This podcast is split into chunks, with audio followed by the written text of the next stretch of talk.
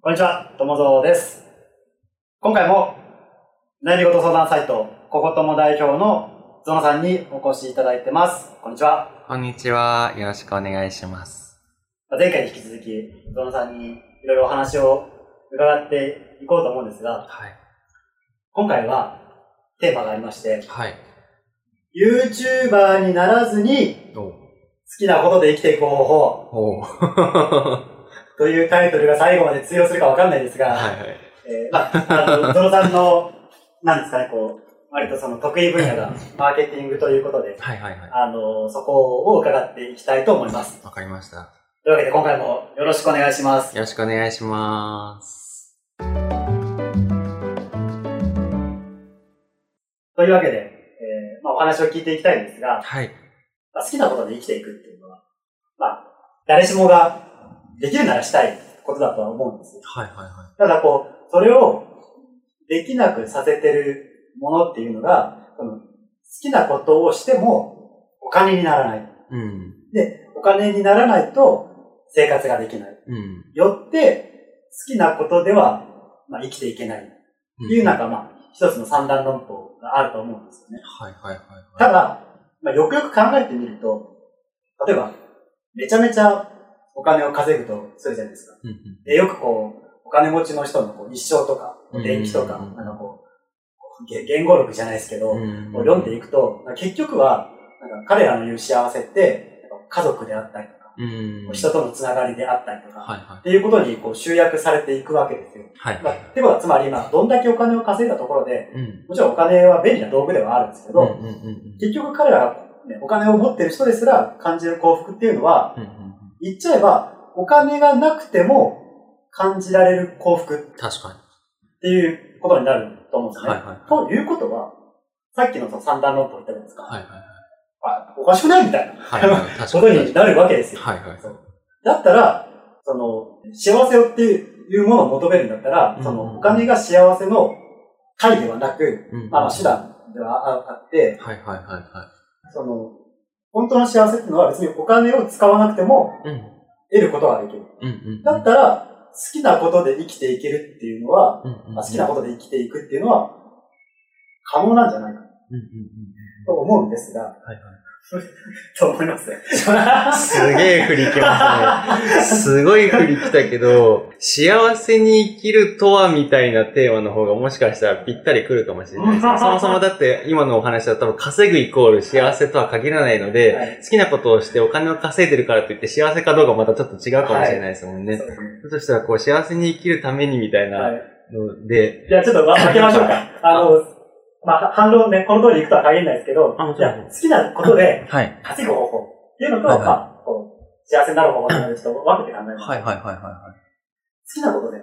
ある程度お金を稼ぎながらはい。はいはい。生きていくことっていうのは可能なんですか？そんな稼げてないけど、まあ生きてはいるから 可能かもしれないですね。まあ、確かにその、好きなことで生きていけるっていう、そのタイトルで言えばそこは満たせてるってことですよね。そうですね、死にはしないと思います。よ。好きなことで、あの、大金持ちになるではなく、好きなことでうんあの生きていくなら可能ってことですね。うん。まあ、大金持ちになれるか、その人の好きなことの分野が、うんあの、世の中のニーズと合ってるかどうかもちょっとは関わってくると思うのでね。うんたまごっち大好きだとして、たまごっちでじゃあ頑張っても、多分限度があると思うんですよ。うんうん。そこら辺何かごご助言をいただければ、好きなことで、そのまあ大金持ちにもならなくていいんで、こうある程度生きていく方法とかっていうのはありますか？あるというか、あのーうん自分一人が生きていけるかどうかっていうレベルで見たときには、どんなにそれこそもう需要のない商品だとしても絶対に大丈夫だっていうのは、僕それこそその24から個人店を4年間経営していて、まあ、高円寺って街だったんですけど、高円寺の街って本当にこうみんなちっちゃいこう店舗が並んでいて、うんみんなこう個人経営なんですよ。で、それこそ20代前半ぐらいの店長とかが多くて、で、みんなこうよくわからず何とかやってるけど、もう頑張ってる人は、やっぱ潰れないし、うん。諦める人は潰れるし、それはもう、あの、世の中的に何屋が儲かるとか関係なく、すげえ変な店でも、その人が突き詰めてそれを好きで、突き詰めてそれを伝えようと頑張っていれば、ちゃんとなんかなんとかなってはいるなっていうのを見ていて思うので、なんだろうな、あの、それこそ、マーケティングっていうでっかい目線で見てしまった時には、世の中のニーズとかって関係あると思うんですけど、でも、あの、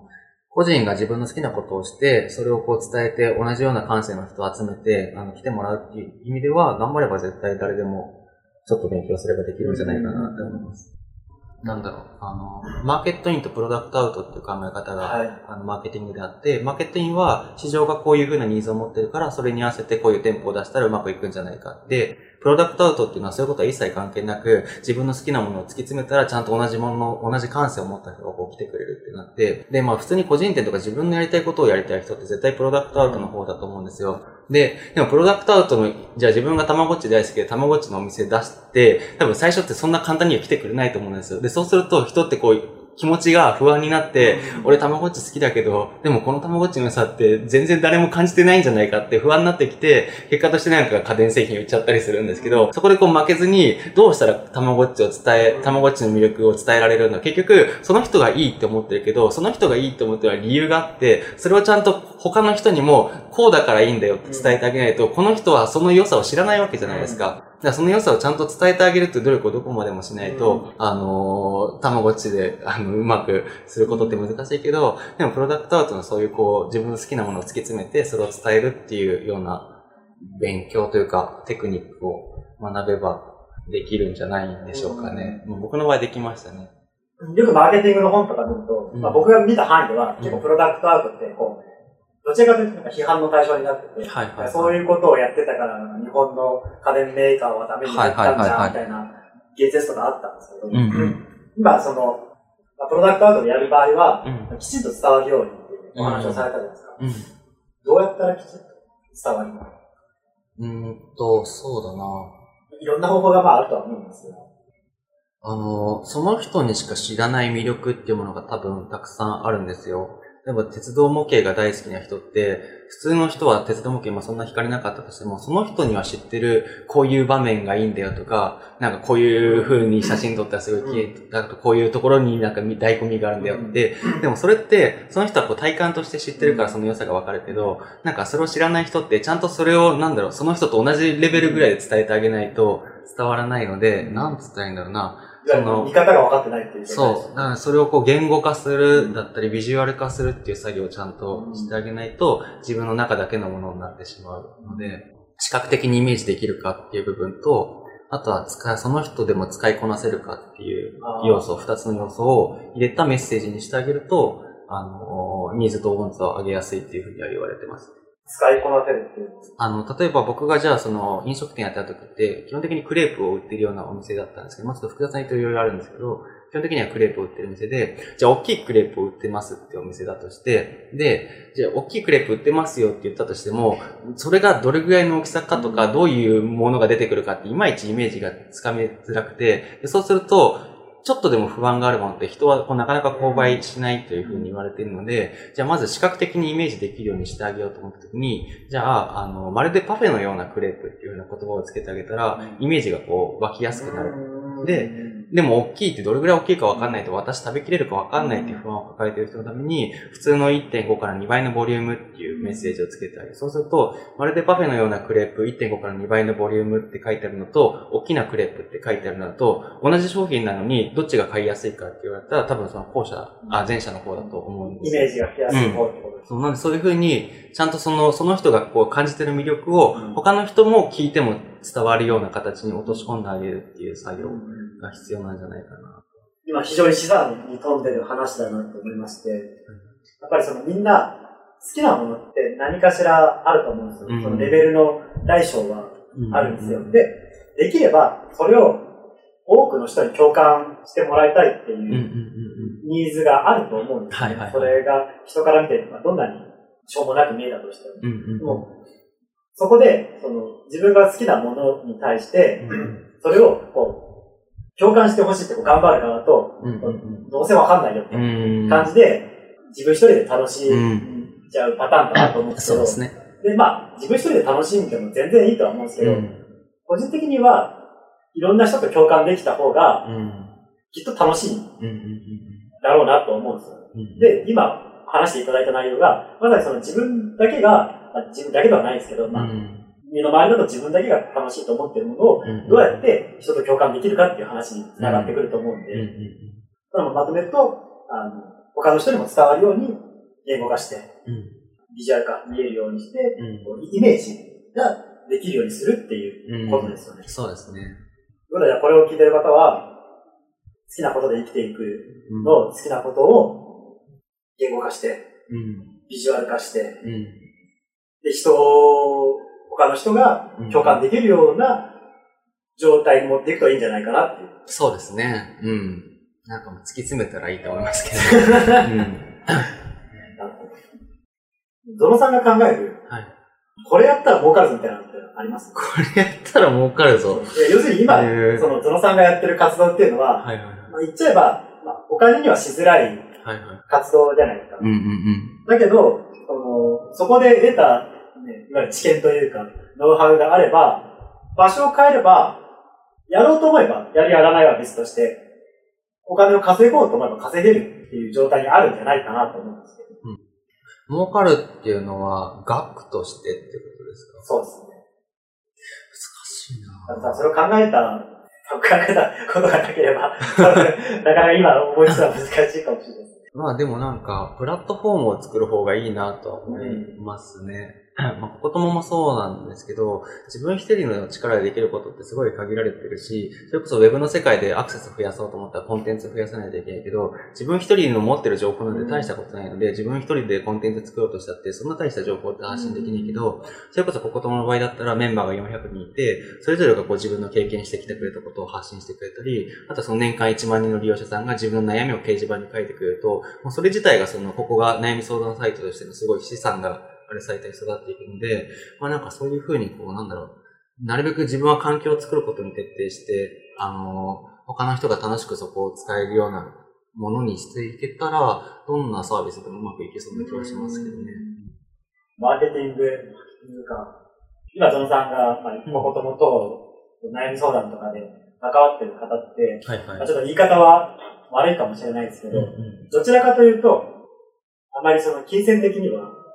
裕福ではない方がうん。まあ多いじゃないですか。そうですそういう方たちに、その、金銭面じゃないですけど、うん。うんうん。その、マーケティングの知見を使って、うんうんうん。こうしたらなんか、お金稼げるようになるよみたいな。話その助言じゃないですけど、話とかっていうのは、されないんですよ。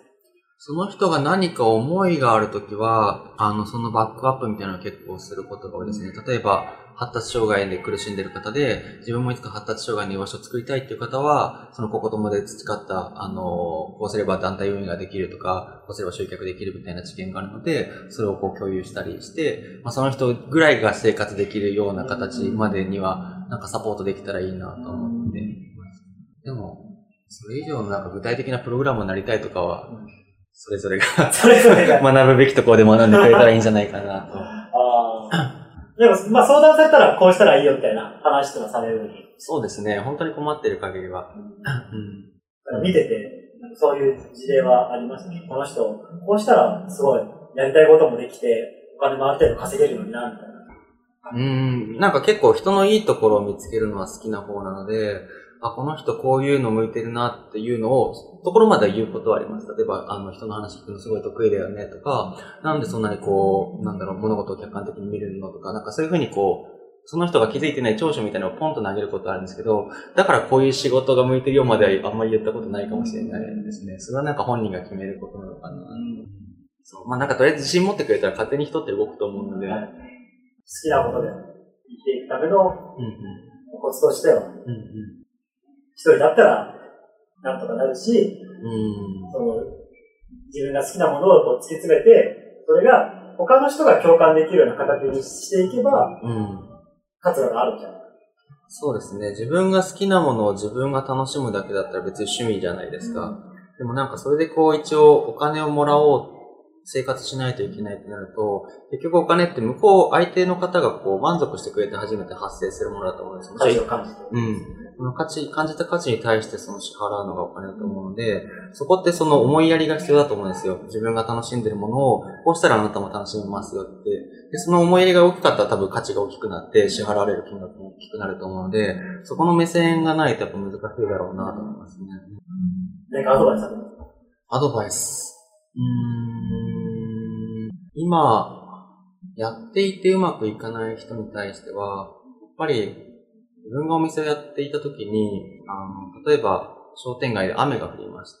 で、雨が降ると人通りが減って、でお客さんが来なくなります。で、まあそれってどこのお店も同じじゃないですか。でも、いろんなお店の店長さんと話すと、この商店街は屋根がついてないから、うちのお店はダメなんだ、売り上げはうまくいかないんだっていう人もいれば、雨の日でもどうしたらこう来たくなるかっていうこうサービスを考えた形にしているような店長さんとかもいて、なんかもうその状況は同じだけど、その時にこう自分の頭の中でこうどういうことを考えてるか、それこそ自分が苦しいっていうことに目を向けてるか、これから来てくれるかもしれない人がどうしたら喜んでくれるかっていうところに目を向けてるか、そのどこに目を向けてるかの違いが、その生存していくかどうかの違いにつながってるなっていうのを感じるので、なんで、あの、まあ今まだ形になってないかもしれないし、もしかしたらもう形にしたけどうまくいってないかもしれないけど、その、やっぱり経営者がやることっていうのは、常々そのどうしたら、この来てくれるだろう、自分の来てほしい人がどうしたら喜んでくれるかっていうところに目を向け続けることだと思うので、なんかそれを欠かさなかったら大丈夫なんじゃないかなと思います。まあ、多少、多少っていうか、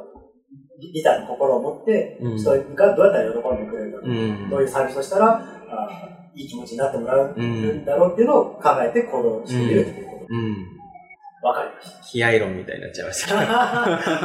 あんまりテクニックでカバーできるってことってそんなにないんですよ。それこそプロダクトアウトだったら別にこれが正解っていうものがなくて、はい、本当にお店が潰れるかどうかって店長さんの思いが切れるか切れないかだけなので、店長さんの思いがある限りは必ずうまくいくし、まあ、そうじゃなかったらどんなに仕組みがうまくても結局そこに誰も気持ちがついてこないから、うん、なんか仕組みとかではなくて、思いの方が多分重要だと思います。好きなことで生きていくっていうぐらいだったら、どこの好きなんだろうだったらそこでなんか気持ちとか、まあまあ、あるだろうし、それでくれ、消えるぐらいだったら、そんなに好きじゃなかったかもしれないですね。うん、ありがとうございます。はい。じゃあ後半の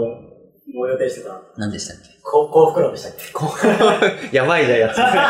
ばいじゃないですか、本当最後につぼられるやつじゃないですか。幸福論か。まあ幸福論がそんな大層な話じゃなくていいんで、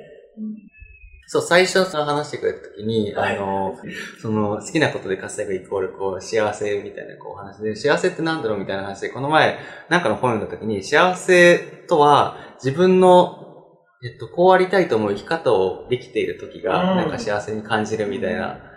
の心理学か何かに書いてあって、まあ確かにそうだなと思ったんですよ。で、結局でも自分がこう生きたいって、それこそこう別に金稼ぎたいわけじゃなくて、田舎でのんびり暮らしたい人もいれば、なんかバリバリこうなんか今自分のステップアップのためにキャリア積みたいみたいな人もいて、そういう人はそれをやってれば幸せだし、田舎で畑掘りたい人田舎で畑掘ったら幸せだと思うんですよ。なんかそんな風にこう答えてないものだと思うから、なんか一概に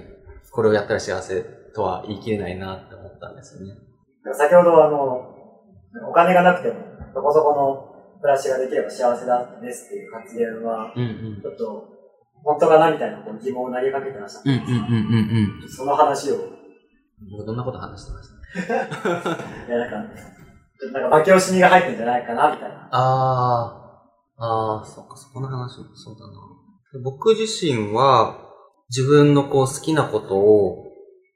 やっているとき、自分が形にしたいなと思うものを形にしている瞬間とかが、やっぱり自分自身に対してすごい好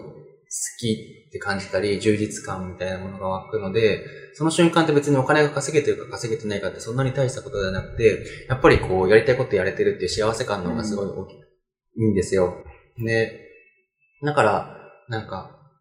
その話とどう続けたらいいかわかんないけど、なんか人の幸せってそういうことなんじゃないかなって僕個人の単位として思うことがあるんですよね。で、やっぱり人それぞれこう好きなことも違うし、興味の湧く方向も違うし、でもそれって他の人は答えを持ってなくて、だからやっぱり自分がいろんなことを経験して体験して、体験すると何かこう感じることがあって、もちろんなんかパイロットになってみたいと思ってパイロットになって違うってことも大にしてあると思うんですよ。でもまあ違うで、挫折するポイントではあるけど、でもやっぱりそれもやってみないとわからないことだし、やらなかったら一生パイロットになれたら幸せだったかもしれないのにって思い続けると思うんですね。でもやったからこそ、パイロットは違うって分かって自分のことを一つ知れたっていうふうに捉えることもできると思うんで、なんかそうやってこう興味惹かれるものをいろいろこう試して、自分がに合ったものを選んでいくと、なんかちょっとずつこう軌道修正しながら幸せって感じる時間が増えるんじゃないかなっていうのはいつも思いますね。でまあ僕自身はそういう生き方をしたいと思っていて、だこれまではそのお店やってる時はもうお店をずっとこうやって2号店出してみたいな目標を掲げて、それに自分を従わせるみたいなことを生き方として選んでいたんですけど、まあやっぱりそれがこう自分の鬱になったきっかけにもあるので、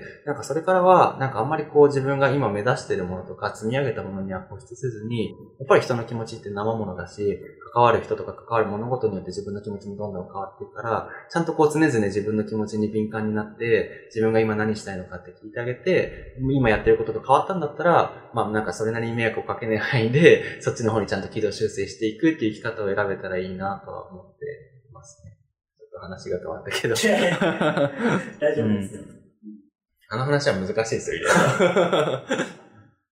まあ、ちょっと最初の話とつなげると、はいはい、稼げなくても、うん、好きなことやってる瞬間の方が、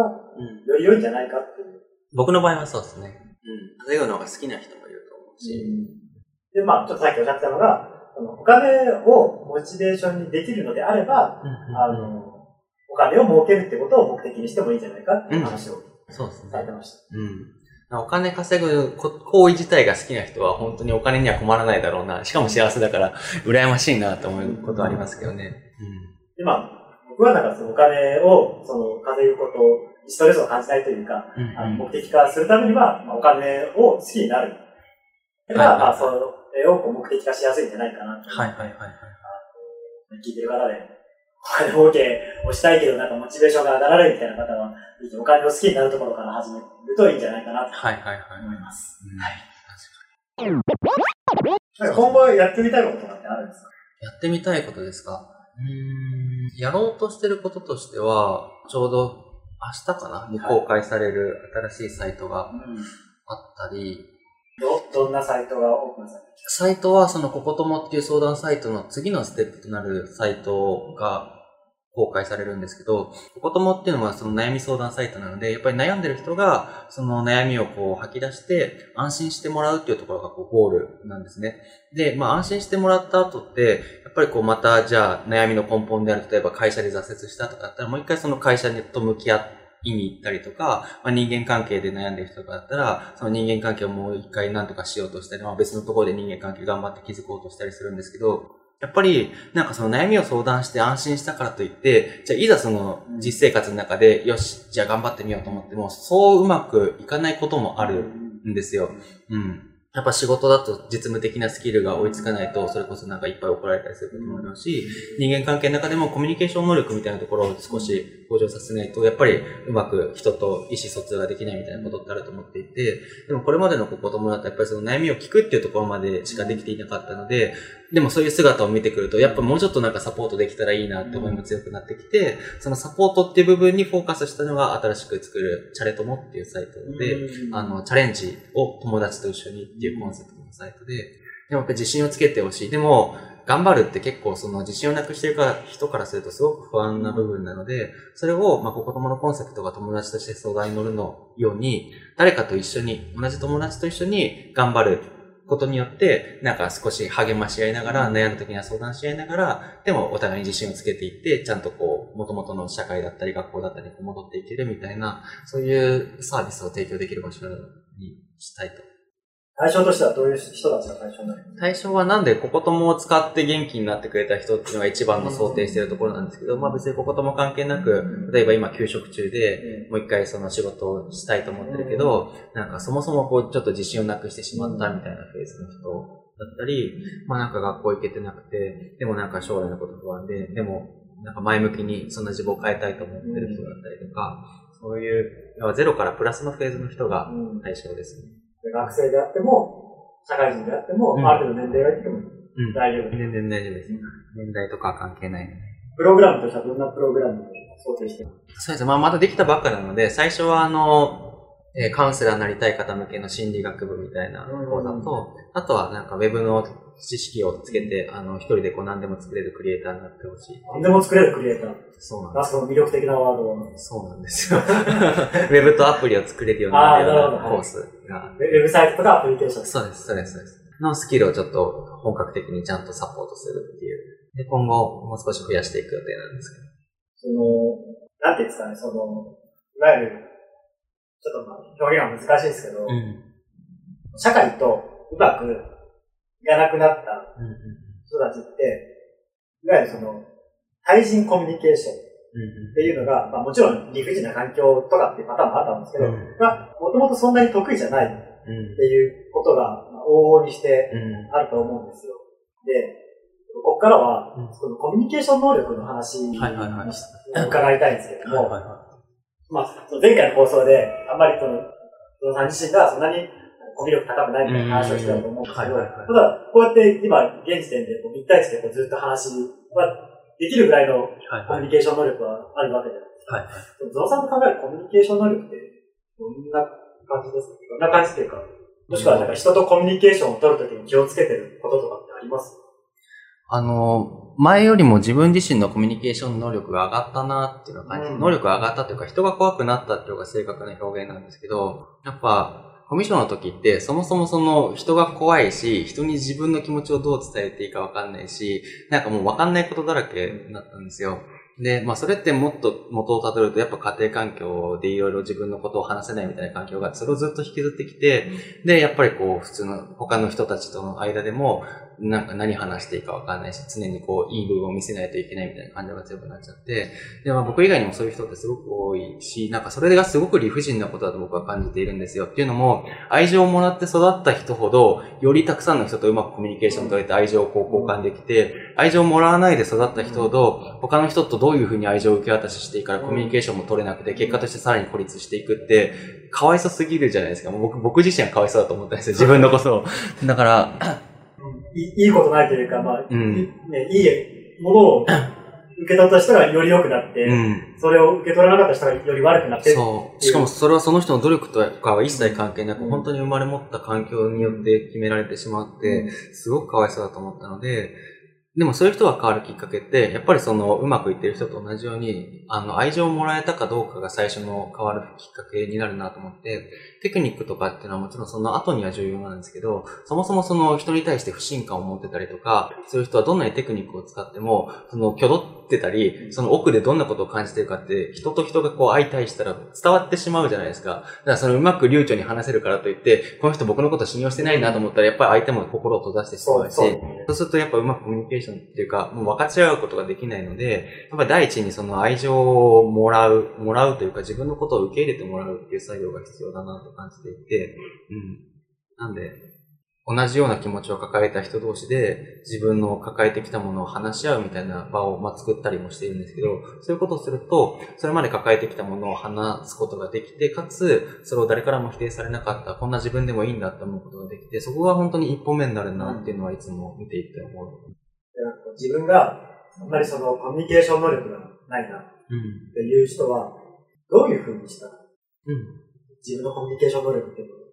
高めていけると思う。まあ、本人がその高めたいっていう意思がある前提ではあるんですけど。人に興味を持つことじゃないですかね。分かってくれないと思うのではなく、分かり合えると思って興味を持って接してみることかなと思います。あとやっぱり、コミュニケーションで相手に興味を持たないと、あの、自分のことを分かってほしいだけだとやっぱうまくいかないと思うんですよ。人対人が接している以上、思いやりも必要だし。でも苦しんでる人ってやっぱ、欲しい欲しいの方が強いから、そこの余裕って結構難しいんですけど、でもやっぱり与えたものって返ってくるから、先にこう自分が与える方に少し気持ちを向けてみて、相手に興味を持って、なんか、できることをしてみると、意外と相手からもこう返ってきたりして、そうするとなんかこう、欠けてた部分が満たされていくみたいな瞬間が始まるんじゃないかな。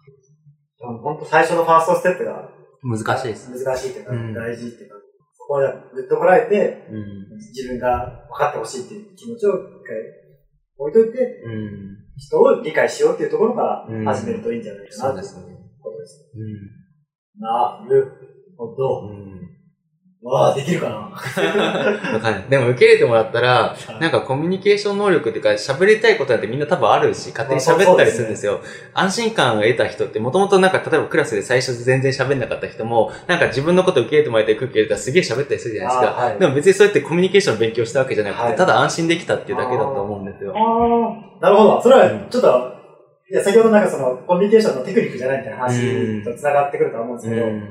そんまあ、言語を操ることができれば、うんまあ、言葉を発するっていうこと自体はできると思うんで、うんまあ今おっしゃったように、うんうんその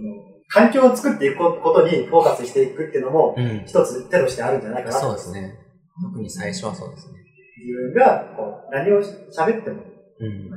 許されるじゃないですけど、うんうん。ある程度許容される環境を作るなり、その環境に身を置いていけば、うんうん。自然とこう人との対人コミュニケーションっていうのが取れと取れるようになるんじゃないかってうことです。ん。面白い ありがとうございます。非常に興味深い。このテクニカルなことにちょっと意識がいってたんで、はいはいはい。環境ですね、確かに。うん、やっぱ人間のコミュニケーションって心と心でするものだと、まあ僕は思っているんですよ。なんか、やっぱ感じちゃうんですよ。人が何を感じてるかって言葉ではないいろんな仕草だったり、目つきだったりなんだったりで。そう、だから、相手に対してこう愛情さえ持ってれば逆にそれって伝わって、どんなにたどたどしくても、ちゃんと相手も自分にこう興味関心持ってくれるから、そこ、でも人を信じられない人は逆にそこができないわけじゃないですか。で、なんでみんなこんなに自分のこと嫌うんだろうってなって。でもそれって自分が外の世界に対して発信してるメッセージがそのまま相手からもこう返ってきてるだけなので、なんか自分から相手への働きかけを変えないとやっぱそこってなかなか変わっていかないから難しいなと思いますね。そのコミュニケーション、まあ、人とのコミュニケーションにうん結構まあ自信がないっていう人は、うんうんまあ、逆に得意だしって思ってる人なんているのかうん。ぐらいは思うんですけど、うんどうやって折り合いつけてるのかなって いつも思うんですよね。確かに。でもやっぱり自分のこと安心して話せる場所があれば折り合いはつけられてる気がしますね。あの、ここともハウスの例で出すと、はい。基本的に人見知りの人しか来ないんですよ。はいで最初自己紹介してくださいって言うと、人見知りですって皆さんおっしゃるんですけど、人見知りの人って人見知りの人しかいない環境だと安心できたりして、意外とちょっと喋れたりするんですよね。うんまた自分が許容される居場所を探してみて、そこで少しずつコミュニケーションを取っていくといいんじゃないかな。そうですね。まあ、それがここともにありますよっていう人ね。あ、図とも繋がってしまった。まあなんか今ネットが、ネットがある時代ですからね、はい親とかに理解されなくても、なんかツイッター開けば、なかなか自分と同じような境遇の人もすぐ見つけて共感し合うこともできるし、ネットの掲示板探せばね、悩みを書き込めて誰かが共感してくれたりもあるの最近すごい思うのが、また話変わっちゃうんですけど、はいネットが発達したおかげで、はいはい。自分が好きとは違うんですよ。自分が認知してる世界がまんまネットに反映されるなっていうふうに思うんですよ。認知している世界がまんまネットにそう。つまりどういうことかっていうと、例えば、YouTube とか Twitter を例に挙げると、はいはい。YouTube なんか自分が好きな動画とかってこう見るじゃないですか。はいはいはいはいそしたら、こう、自分のホーム画面に行った時に、確かに。あの、自分が好きそうなうん。動画しか出てこないわけですよ。確かに。そうなると、例えば僕のそのホーム画面には、世間で人気があると言われてるうん。AKB も、ジャニーズも出てこないわけです。はいはい。だからもうちょっとこう、なんていうんですかね。ちょっと自分の話なんであれなんですけど、まあもうちょっと違うものが、あの、出てきて、で、はいはいそれをクリックしてる限りは、その、それ以外の世界は存在しないわけです。確かに確かに。で、もし僕が、あの、AKB とかジャニーズを見たいと思ったら、うんわざわざこう検索してうん。出さなきゃいけない。でもそれ、そんなものよりも興味あるものが目の前にあったら、はいまあ、そっちを、ね。ワンクリックでいくいけるじゃないですか。うん。で、ツイッターとか、まあそれはさらに露骨で、いわゆるフォローするっていううん。あの、技術をと取ってるんで、言っちゃえば自分が、あの、興味ないものは一切出てこない。かつ、その、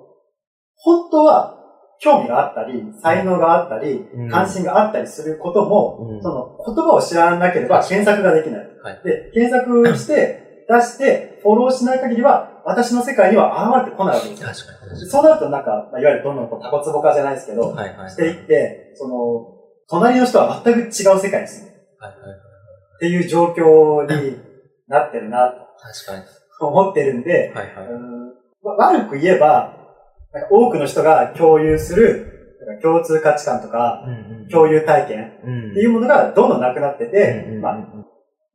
いわゆるコミュニティとか、あーっていうものがどんどん分断化されてるっていうのが悪い言い。方。でも、いい言い方をすると、自分の居場所が見つけやすくなったり、うん。探しやすくなったり、そのまあ分断化って言いましたけど、ん。分断化した結果はなんか、ねあの気持ちいい人たちだけで集まれば、それはそれで幸せなことじゃんっていうこともあるんで、うんまあ、ゆ唯一の欠点が、あの自分の理想とする世界をその想像できないとう、んその世界に行けないっ確かに。ていうのがあると思うんですよ。だからもっとなんか世の中をの悪いところばっかり見てたら、うん世の中にあるいい、良い世界っ確かに。ていうのが残念ながら、こう、現実として現れてこないっていううん問題があるなっていうのは、すごい最近感じてます。確かに、それはそうですね。うん。レコメンドが発達しすぎてるから。そう、そうなんですよ。な、なんでかって考えたら、まあ、自分が世の中のどこを見てるかっていうのは、うんこう少しずつ変わってきたなっていうのは。間違いなくあるんですよ。はいはいはい。これはなんか自然にできることなのか、それとも、うんどっかでなんか自分が何か変えたから、見える部分が変わったのかっていうのは、うん。あるかなと思うんですよ。うん。割と辛い境遇にあると、いい部分がやっぱ見えづらくなるかなっていうのがあるので、うんそういう人たちが、いや実はもっとなんか世の中捨てたもんじゃないぞってうん。いうのを、どうやったら気づいてくれるのかなっていうのは、確かに。今のその、ちょっとした自分のテーマでもあるんですよ。うん。確かになんかそう考えると悩んでる人とかは、その人の次のステップまでなんか検索した時とかに見せてあげられたらすごいいいかもしれないですね。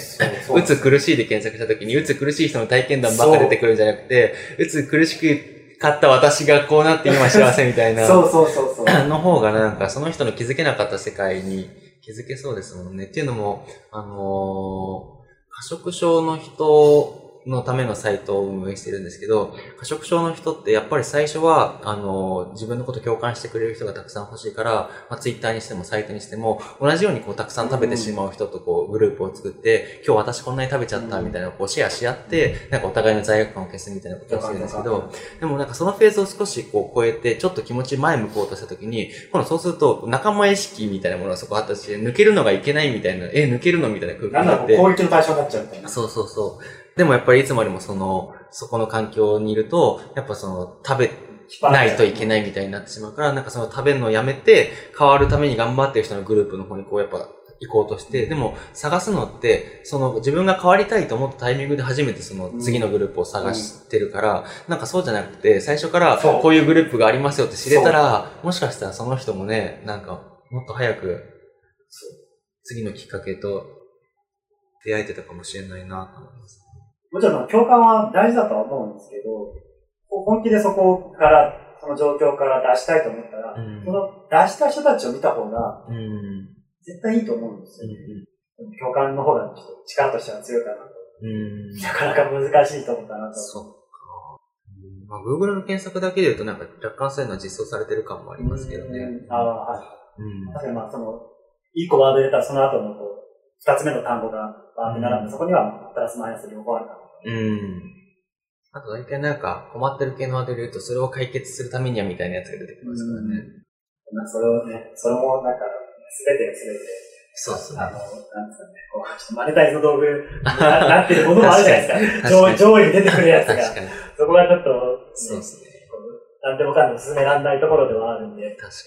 そうですね。そっか。そう考えるとなんか新しい世界と知り、新しい世界を知ることが結構自分を変えるきっかけになったりするじゃないですか。例えば僕だったら、うつの時に読んだある一冊の本がすごい自分が頑張ってみようと思うきっかけをくれたりするけど、で、やっぱその本って同じコミュニティの人だったら絶対知らないし、紹介してもらえない本だったりするから、難しいですね。そうなんですよ。うん。そうなんですよ。確だからそれを自然とややれちゃう人もいるわけですよ。なんか自分が困ったことがあった時に。うん。まあなんかそれね、もうそれ抜けた人の先にこ模範解答を見て、うん攻略を見て、クリアすればいいじゃんって思えるパターンの人と。解決の方法を知らない。うん。で、なんかこう、とりあえず共感だけやって終わっちゃうみたいなパターンがあると。確かに。それもでもその人の気持ちのフェーズに本当ピタッとはめて伝えてあげないと、なんかどんなに改善するために最適な方法が載ってたとしても、キリがない今苦しんでる時に、これがもう、これ頑張ればできるよってだって苦しいだけじゃないですそうそうか。そのタイミングまでね。完璧に確かにな、正解、どうなんだろうな。正解を与えれば、分かった分かったってできるタイプが正解を与えても、いや、私の問題はそこじゃないってなっちゃうのかっていうことです。うん難しいですね。でもいろんなコミュニティを知っているっていうのは重要かもしれないですそうね。、そうなんですよ。うんそれを解決する一つの方法が、その世界がいろんなところに存在している、うんあのいろんな世界があるっていうのを知ることだと個人的には思ってるんですよね。そしたら自分の当たり前がうん他者の当たり前ではないってことに気づいて、そこからこう、まあ、世界観が広がる。いいところは取り入れてみたいな。確あとはなんか自分が悩んでるところが、あ、実はなんか、ね他から見ると大したことないんだなって気づけたりとかかに。すると思うんで、あだからこんなことやってるっていうのがあるんですよ。いろんな人の世界観見れますね。そうそうそうなんですよ。だから本当に世の中には知らないことがいっぱいあるなと思うんで、うんこれはなかなか楽しいし、うんまあこれを聞いてくれる人が、あ世の中いろんな世界があるんだなって気づいてくれるといいなとは思ってうんうん。るんですよ。いいっすあの今の全部嘘なんで。ね。そこで最後落とす。